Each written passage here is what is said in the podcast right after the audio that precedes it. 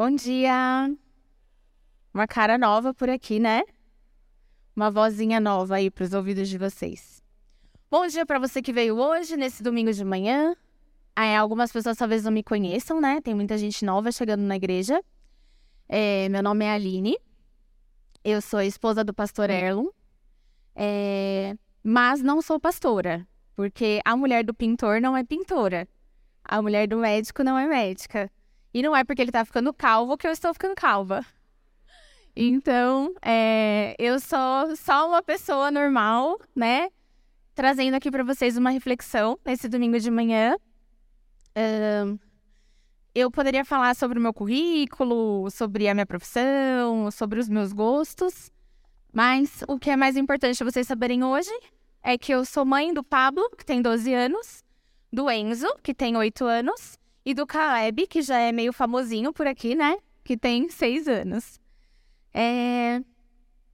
Quando eu recebi o convite para falar hoje para vocês, eu fiquei em dúvida, né? E com bastante medo, assim.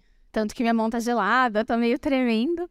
É... Fiquei pensando, nossa, que responsabilidade, né? O que, que eu vou falar? Pensei em várias mães da Bíblia que eu pudesse compartilhar com vocês. Li bastante durante esse mês, né? É, mas o que acaba acontecendo é que, como eu não sou teóloga, eu vou acabar né, trazendo para vocês uma coisa muito pessoal, compartilhando uma experiência que eu tive com Deus. Então eu peço licença para isso. É, a minha relação com a maternidade, ela teve seus altos e baixos. Eu sempre quis ser mãe, isso não era uma dúvida, mas não era algo que eu pensava a todo momento. É, ai, uma coisa né, que desde criança eu já desejava e era algo assim super importante. Tava no pacote do futuro. Eu pensava assim: ah, eu quero me casar, quero ter uma profissão, quero ter uma casa, comprar um carro. Sonhos bem comuns, na verdade. E a maternidade estava ali junto. É... Eu casei com ela em 2007. E quem estava no nosso casamento agora está fazendo as contas. Sim, a gente está ficando velho, né? É... E quando gente... eu estava mais ou menos com 25 anos, a gente resolveu engravidar. Então, estava casada. E começamos a tentar engravidar. Nessa época, eu comecei a sentir o desejo de, de gerar um bebê, né? E aí isso foi ficando mais forte, mais forte, mais forte. Só que isso não acontecia, né? Passava tempo, passava tempo e eu não engravidava. E de repente, em um determinado momento, isso passou a ser o centro da minha vida. Eu só pensava nisso. Eu só pensava em engravidar, em gerar um bebê. É, e isso realmente tomou um lugar, ocupou um lugar que não foi bacana, né? É, e como eu não engravidei, eu entrei num período muito difícil da minha vida, eu e o Erlon, né? Como isso não acontecia. É, a gente é, passou, assim, bastante anos tentando e não acontecia nada, enfim, a gente ficou bem arrasado, chateado. É, e eu comecei a acreditar que eu só seria realmente feliz quando eu me tornasse mãe. É, é, engraçado porque quando eu era mais jovem, né, com, nessa faixa de 20 e poucos anos, acabada de casar, é, isso não era tão importante. Então, assim, ah, não ser mãe era só uma questão, ah, ainda, ainda não sou mãe, né? Agora, quando eu realmente comecei a desejar isso de todo o meu coração, a orar por isso, né, constantemente, é, e isso não aconteceu, aí isso se tornou um problema, um problema grande, né? E eu fiquei bastante revoltada com Deus eu achava que eu merecia engravidar, né? Eu, eu, eu merecia, como não, né? E, isso foi realmente tomando é, um, um, um tamanho muito grande, né, na nossa vida. Isso me destruiu por dentro. Eu fiquei muito, muito destruída. É, durante esse período que eu queria muito engravidar e isso não acontecia, é, Deus foi falando muito comigo, foi ministrando muito ao meu coração. O Erlon sempre esteve ao meu lado, a minha família me apoiava, eu tive amigas e irmãs que viveram essa situação toda comigo e me sustentaram em oração, a comunidade, a igreja, né? Ali firme comigo, mas por dentro eu estava muito infeliz. A verdade era essa. E todas as vezes que é, havia oportunidade, ou no Dia das Mães, ou às vezes em algum devocional, Deus colocava na minha frente o texto de Ana. E eu falava: Deus, é sério? que clichê, né? É, eu me conformava, falava, não é possível que o senhor quer falar comigo com esse texto. Enfim, várias ocasiões isso ocorreu. E eu, filha bem teimosinha, né, mimada, é, eu ficava meio é, incomodada com isso. E aí, então, hoje, o que eu podia fazer era compartilhar esse texto com vocês, não teve como fugir disso. É, eu vou é, compartilhar como o texto de Ana é, me fez quebrar vários paradigmas, não só sobre a maternidade, mas é, sobre como eu poderia ser uma cristã melhor, né? Então, queria que a gente desse uma olhada na história de Ana. É, abra sua Bíblia comigo em 1 Samuel 1, a gente vai ler de 1 a 8. Eu vou virar aqui e vou ler com vocês, tá? Havia um homem chamado Eucana que vivia em Ramá, na região de Zuf, na região montanhosa de Efraim. Era filho de Jeroão, filho de Eliú, filho de Tou, filho de Zuf, da tribo de Efraim. Eucana tinha duas esposas. A primeira se chamava Ana e a segunda Penina. Penina tinha filhos, Ana, porém, não os tinha. Todos os anos, Eucana subia de sua cidade até Siló para adorar o Senhor dos Exércitos e oferecer sacrifícios a ele. Nesse tempo, os sacerdotes do Senhor eram Ofni e Finéias, os dois filhos de Eli. Quando Eucana apresentava seu sacrifício, dava porções de carne à sua esposa Penina e a cada um de seus filhos e filhas, né, com ela. A Ana, porém, dava uma porção especial, porque a amava, apesar de o Senhor não lhe ter dado filhos. E a sua rival a provocava, zombava dela, porque o Senhor não lhe tinha dado filhos. Todos os anos era a mesma coisa. Penina provocava Ana quando iam à casa do Senhor, e a cada vez Ana chorava muito e ficava sem comer. Ana, por que você chora? perguntava Eucana, seu marido. Por que não come? Por que está triste? Será que não sou melhor para você do que dez filhos? A primeira coisa que é, eu aprendi com esse texto foi olhar essa primeira parte, né? Entender em que situação a Ana se encontrava. É, Eucana era temente a Deus, ano, após ano ele subia até a cidade de Siló, onde ele era o sacerdote naquele momento, né? Para adorar a Deus. Só que ele resolveu ter duas esposas. Então a Bíblia traz que o ambiente da casa dele era um ambiente de hostilidade. Bem feito. Decidiu ter duas esposas, aí tem que, né, conseguir controlar a situação. É, mas o que acontecia era que Penina tinha filhos, né? E a Ana não. Então, é, ela ficava muito chateada com essa situação. Deixa eu virar aqui. A questão que eu quero destacar nessa parte é a partir do versículo 4. O Eucana, ele dava porções do sacrifício a seus familiares, mas a Ana, ele dava uma porção especial. Em algumas versões fala que ele dava uma porção dupla. Eu tenho a sensação assim de que o Cana amava tanto Ana que ele se compadecia da dor dela, né? E aí ele falava: "Ah, eu vou consolar a minha esposa que não tem filhos, dando uma porção maior, né, da, do sacrifício para ela". Porém, ela estava tão amargurada, tão triste, tão imersa, né, nessa angústia que ela não tinha olhos para ver esse amor de Eucana. Então, para ela esse amor não era suficiente. Ela chorava por causa das provocações, né, da rival dela e a Bíblia fala que ela não comia. E eu pensei que talvez na minha vida a situação que eu passei foi essa, mas que na sua pode ser uma outra coisa. Talvez você tenha orado muito para alguém ser curado e essa pessoa faleceu e você esteja vivendo um luto. Talvez você tenha orado muito para que um filho seu sobrevivesse e ele não está entre nós. Talvez foi a sua mãe ou seu pai que você perdeu, ou uma outra pessoa querida que você amava, ou uma doença que está em você e você queria muito ser curado, isso não, não aconteceu, né? Então, eu fiquei pensando que a gente pode ter muitos sonhos e desejos, às vezes, que não se realizam. É... E a gente, às vezes, sente que merece algo e esse algo é tirado de nós. Talvez é uma faculdade que você queria ter feito é, quando você era jovem e não fez, e teve que seguir por um outro caminho, e isso ainda amargura o seu coração de alguma forma, você não consegue ser feliz na profissão que você tem hoje.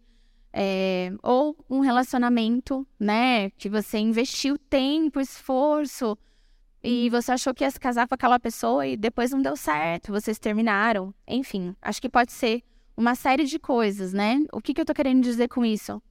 que a Ana se sentia fracassada.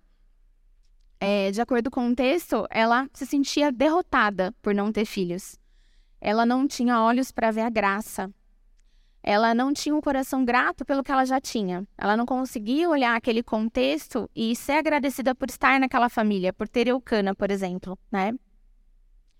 O fracasso ele só pode ser sentido quando a gente empreende algo, é, quando a gente planeja algo que não dá certo.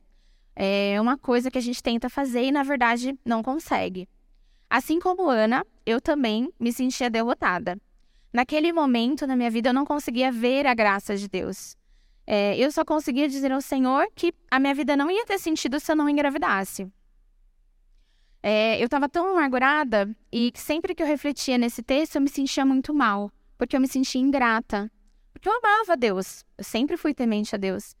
E era uma situação muito contraditória. Eu queria ficar bem com aquilo que estava acontecendo e levar de boa, né, como o pessoal fala, uh, e eu não conseguia. Lá dentro do meu coração, eu estava infeliz, estava triste. É, o primeiro paradigma que eu quero quebrar com você hoje, através do exemplo de Ana, é que o mundo diz que a gente só tem valor se a gente produzir algo. Então, o paradigma 1, um, você só tem valor se produzir algo. É, Ana era uma mulher, mulher temente a Deus, mas ela estava em grande aflição. Naquela época, as mulheres tinham o seu valor pessoal atribuído e associado à capacidade de procriar, né? Se a gente for ver o contexto histórico, naquela época as mulheres não tinham profissões, né? Então, para ela, o que era a vida? Casar e ter filhos. Então, ela se sentia alguém sem valor quando ela não podia dar esses filhos para o esposo dela. Então, ela sentia que ela não servia para nada. Através do texto, eu queria tirar o exemplo do jeito que o Cana olhava para Ana, é, porque é assim também que Deus olha para nós. Deus não olha para nós por aquilo que a gente pode dar ou produzir. Deus olha para nós por quem nós somos. É, em Efésios 2, de 8 a 9, fala assim: Pois vocês são salvos pela graça, por meio da fé, e isso não vem de vocês, é dom de Deus, não por obras para que ninguém se glorie. Em várias outras passagens a gente vê isso, né, sobre o amor de Deus. E é prova disso, né, por ele ter entregue o seu filho por nós. É um amor muito grande e assim nada que a gente faça vai ser é, passível de que a gente pague esse sacrifício, né? Ele, ele é imensurável. Então, é, essa primeira parte, assim, eu entendi que Deus olhava para mim por quem eu era, não porque aquilo que eu podia fazer ou produzir, assim como eu não olhava para Ana. É, o segundo paradigma que a gente pode quebrar com essa é, parte da história é o seguinte: é, se você for um cristão, tudo em sua vida tem que dar certo. Acontece muito da gente se enganar, né? Então, a gente acha que a gente vai caminhar com Cristo e aí a nossa vida então vai ser perfeita, né? Aquele famoso slogan, a família Doriana, todo mundo fala assim, né? Aquela vida perfeita. E a situação de Ana revela que, além dela não poder engravidar, ela ainda enfrentava a humilhação né, a provocação, as chacotas de Penina. É, então ela compartilha que por conta dessa situação ela se sentia muito humilhada. Então eu penso assim, puxa, ela já estava numa situação em que ela não tinha controle, ela já não podia engravidar e ainda assim ela não estava num contexto confortável, né? Ela passava por muitas situações de humilhação. E muitas vezes a gente se relaciona com Deus colocando em Jesus uma expectativa de que ele é obrigado a realizar os desejos do nosso coração. Né? Então, puxa, eu me senti assim naquele momento. Jesus, eu te dei a minha juventude, eu trabalhei na igreja, é, eu assumi cargos de liderança, eu estudei a Bíblia, e porque eu não mereço engravidar? Assim eu me sentia, né? Acredito que é muito como Ana, né? Eu sou temente ao Senhor e eu não engravido. É, e você pode se sentir assim em outras áreas da sua vida. Poxa, Deus, eu tenho feito tanto e aquilo que eu desejo no meu coração não aconteceu, né? Não, não acontece. A gente precisa entender que a Bíblia revela vários exemplos é, de dor e sofrimento, né? A Bíblia não traz esse Jesus que é um gênio da lâmpada que vai realizar os desejos do nosso coração. Isso é enganoso, isso é algo que é, a gente vê hoje com muita frequência e não é verdade. A Bíblia traz realmente que pessoas tementes a Deus, que amaram ao Senhor, passaram por vidas de muita amargura, muita dor e muito sofrimento. Então, por que conosco iria ser diferente, né? É, o convite que Jesus faz em Mateus 16, 24, é, diz assim: Então Jesus disse aos seus discípulos: Se alguém quiser acompanhar-me, negue-se a si mesmo, tome a sua cruz e siga-me. O convite dele é que a gente pegue a cruz e siga ele, né? Então, um verdadeiro cristianismo, ele requer uma renúncia dos nossos sonhos, dos nossos planos, do que a gente entende que seria uma felicidade aqui de realização nossa, para que a gente entregue tudo isso a Jesus, né? É... Então, quando você é maduro no cristianismo, você entende que muitas vezes as coisas não vão dar certo, como você imaginava, né?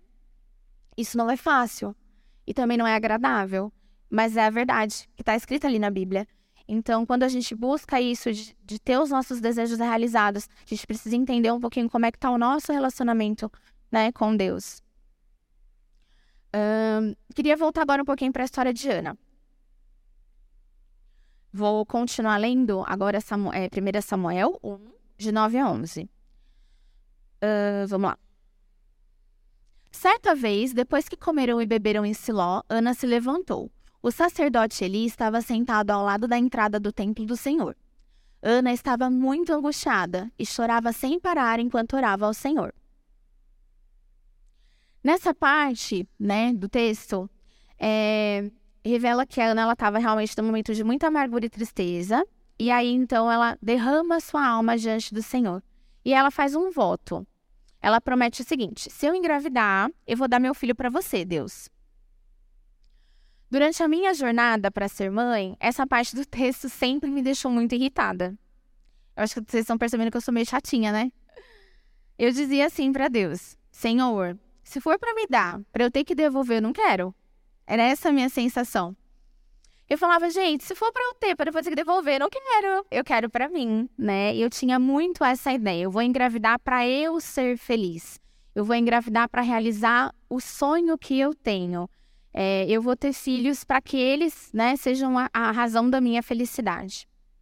O terceiro paradigma que a gente vai quebrar hoje é que a nossa felicidade depende das nossas conquistas aqui nessa terra. Demorou muito para eu aprender aquilo que a Ana já tinha entendido quando ela fez esse voto.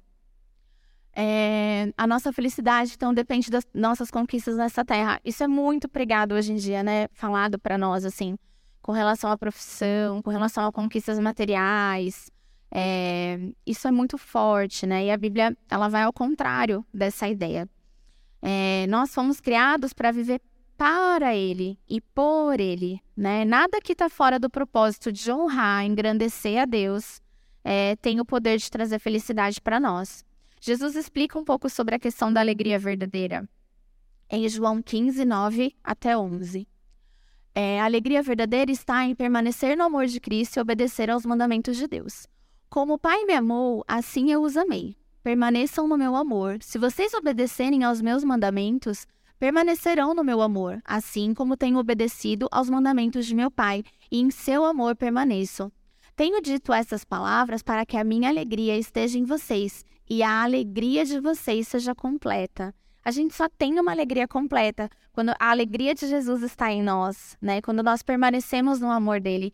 E assim como eu, eu pontuei anteriormente, não tem nada que a gente possa fazer é, para que é, as coisas aconteçam, né? Para a gente pagar esse amor de Jesus, ele espera de nós que, por gratidão, a gente o ame dessa forma, que a nossa alegria esteja nele, o nosso prazer esteja nele, que ah, os nossos sonhos estejam nele, é, que tudo que a gente faça, né, nossa vida aqui esteja para, né, seja para ele. E a parte importante, né, obedecer aos mandamentos dele. É, ele explica sobre isso e eu queria agora voltar para o verso 17. Então, em 1 Samuel 1, agora eu vou ler 17 e 18, a gente vai pular para lá, tá? Nesse caso, vá em paz, disse Eli, que o Senhor de Israel lhe conceda o que você pediu. Muito obrigada, exclamou ela. Então Ana voltou e começou a se alimentar novamente, e o seu rosto já não estava triste. É, o que, que a gente vê, então, uh, com relação a essa questão de como Ana resolveu né, o problema dela?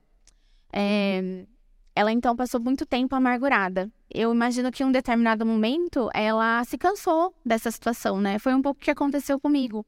Eu via que os anos se passavam e eu não engravidava. E eu falei, Deus, não dá mais para viver dessa forma, né? É... E o texto de Ana falou muito comigo. Ela orou ao Senhor, compartilhou a sua dor, né? Com, com o Senhor.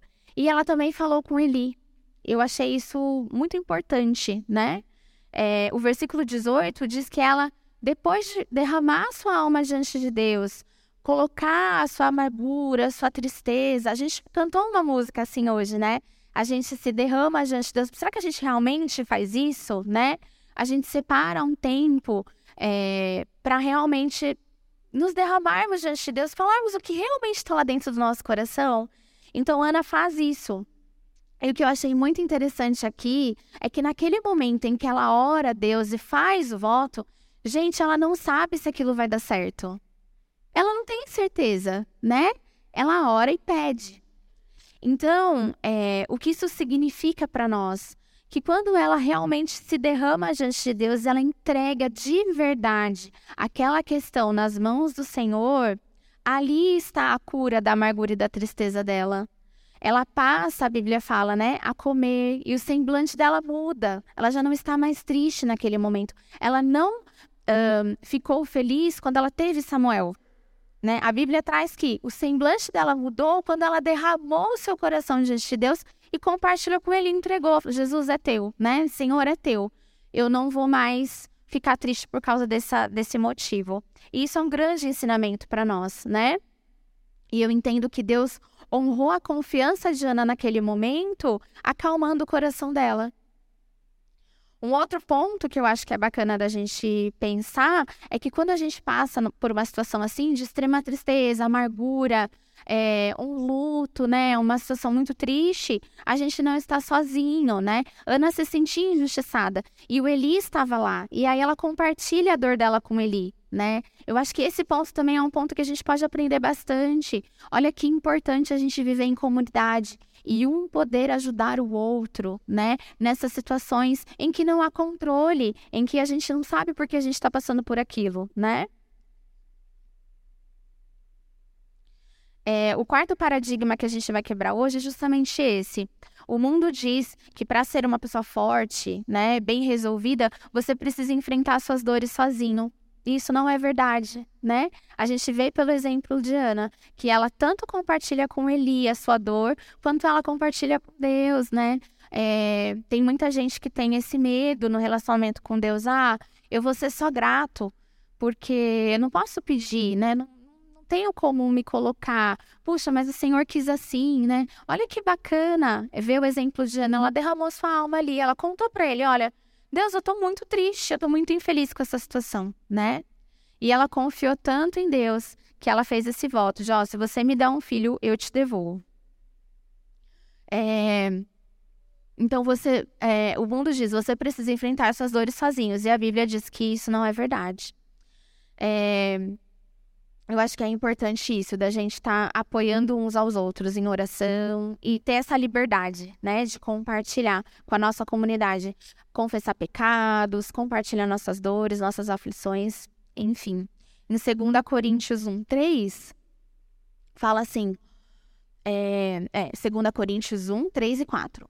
Bendito seja o Deus e Pai de nosso Senhor Jesus Cristo, Pai das misericórdias e Deus de toda consolação, que nos consola em todas as nossas tribulações, para que, com a consolação que recebemos de Deus, possamos consolar os que estão passando por tribulações. Então, Deus consola o nosso coração e ele nos capacita a fazermos o mesmo, né? Então, esse versículo traz a ideia de que, porque ele nos consola, nós temos a capacidade, o poder de consolar uns aos outros, né? Eu acho muito rico a gente entender que, é, apesar de em vários momentos Deus realizar coisas na vida de pessoas, glória a Deus por isso, nem sempre vai ser assim. Comigo não foi, eu não engravidei. E aí, então, é, a gente sabe que na história da, da Ana, Deus ouviu a oração dela, deu Samuel para ela, ela cumpriu o voto dela, devolveu Samuel ao Senhor. Ele foi um personagem muito importante na história da Bíblia. E eu li esse texto e falava, ah, que legal. E comigo isso não aconteceu, né? Os anos se passaram eu não engravidei. E aí, com essa experiência e contexto de Ana até esse momento, eu tinha aprendido que, na verdade, eu acho que eu não sabia sonhar direito, né? Meu coração era enganoso. Eu colocava ali naquela expectativa algo que é, não era cristão, né? Não estava colocando Deus no centro. Eu tirei Deus ali, é, Jesus ali do troninho e coloquei essa ideia de não, eu vou engravidar. O tempo foi passando, Deus foi trabalhando na minha vida e aí eu já não mais ansiava pela gravidez. É, eu falo que as rugas no nosso rosto têm que servir para mais do que alguma coisa do que nos estranharmos no espelho, né?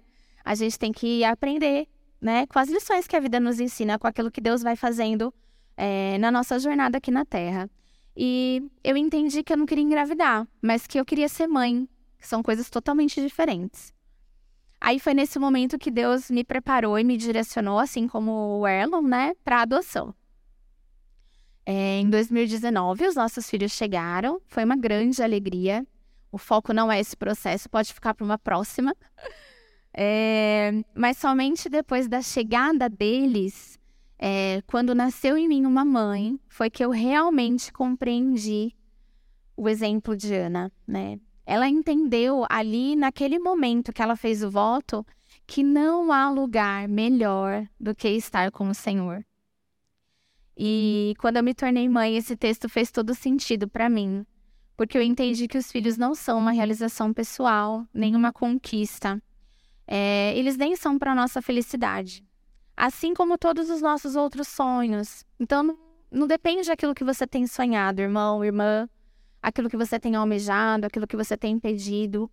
É, tudo que somos, tudo que temos e tudo que fazemos deve ser para a honra e glória de Deus.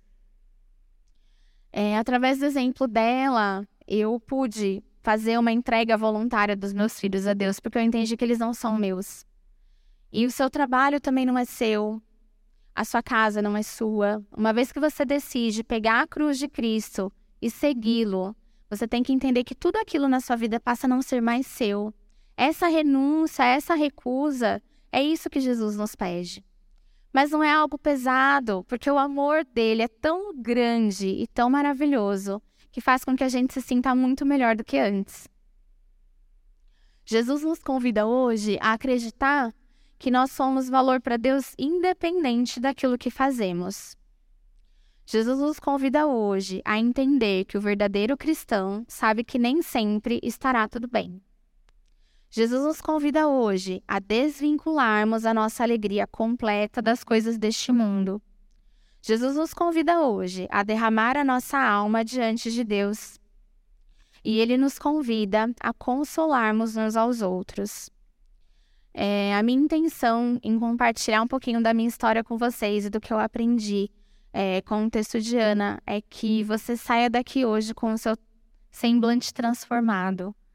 É, que a gente possa olhar para o exemplo dessa mulher que confiou em Deus cegamente, se derramou diante dele, colocou toda a sua dor, todo, todo o seu sofrimento e, sem saber do desfecho, aliviou a sua alma, que a gente traga isso para a nossa vida. Né? Eu queria falar hoje não só para as mães, mas para todos, né?